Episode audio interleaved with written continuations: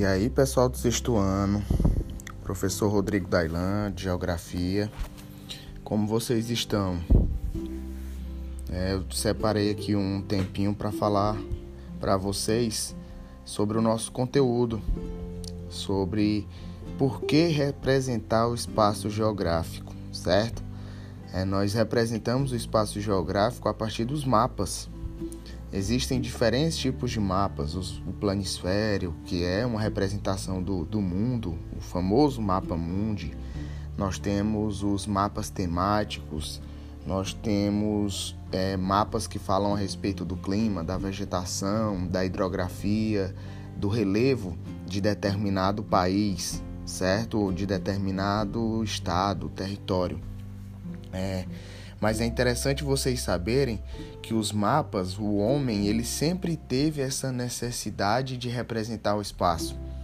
Isso aconteceu lá na pré-história. Os primeiros é, seres humanos, eles representavam o espaço geográfico desenhando nas cavernas.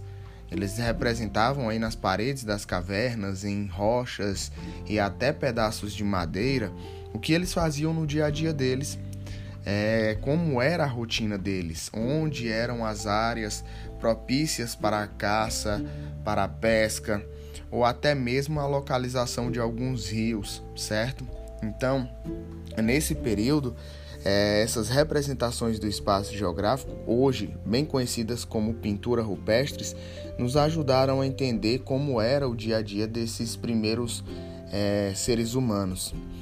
Só que vocês sabem que aprenderam nas aulas de ciência, já ouviram falar muito nas aulas de história, que, a, que o homem ele foi se desenvolvendo com o passar dos anos.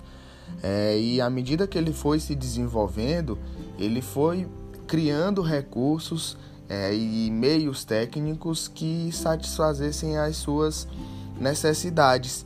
Então, à medida que o homem foi evoluindo com a agricultura, é, com o surgimento das primeiras cidades, os mapas também foram evoluindo tecnologicamente, certo?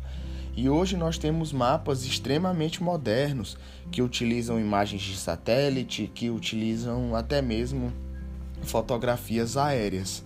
São as duas formas de produzir um mapa.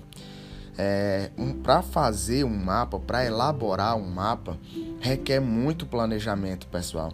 É preciso, antes de tudo, é, definir sobre o que aquele mapa vai falar, qual o seu objetivo.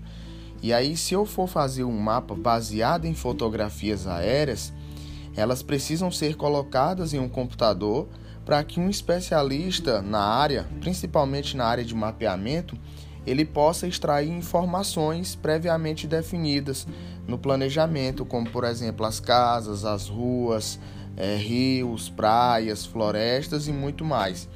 Após isso, é, ele, após ele, é, como é que eu posso dizer, extrair essas informações para vocês, eles definem as cores e os símbolos, as espessuras dos pontos, linhas que irão representar cada objeto desse. E aí, a partir disso, ele vai inserir um título, a escala, a fonte, que são os elementos que compõem um mapa.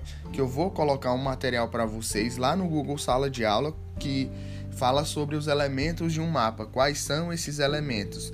Então, para tu entender é, sobre os tipos de mapas, é importante que você tenha ideia de quais são os elementos que compõem esse mapa.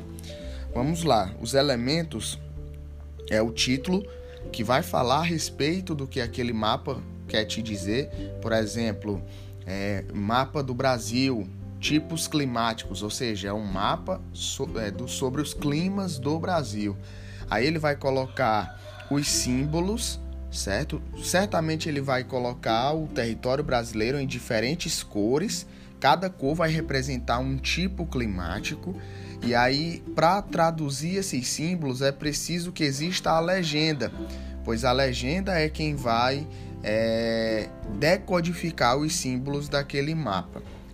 Após isso, é interessante que se tenha a fonte, porque a fonte é quem vai trazer as informações de qual ano, em que ano aquele mapa foi produzido e por quem ele foi produzido, beleza?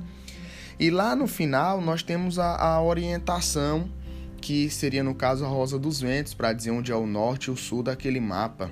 Além disso, a gente não pode esquecer sobre a escala, que é uma partezinha que a gente já começou a ver em sala de aula, na nossa aula da segunda-feira.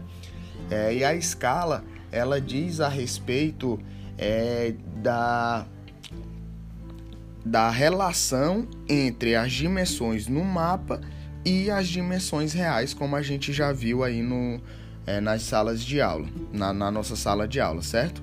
É, à medida que as nossas aulas forem acontecendo, eu vou colocando mais informações aqui no grupo para vocês, no, na nossa sala de aula, e eu vou precisar que vocês sejam fiéis à, nossa rotina, que vocês escutem os, os áudios, que vocês estudem em casa, que vocês respondam às nossas atividades, certo?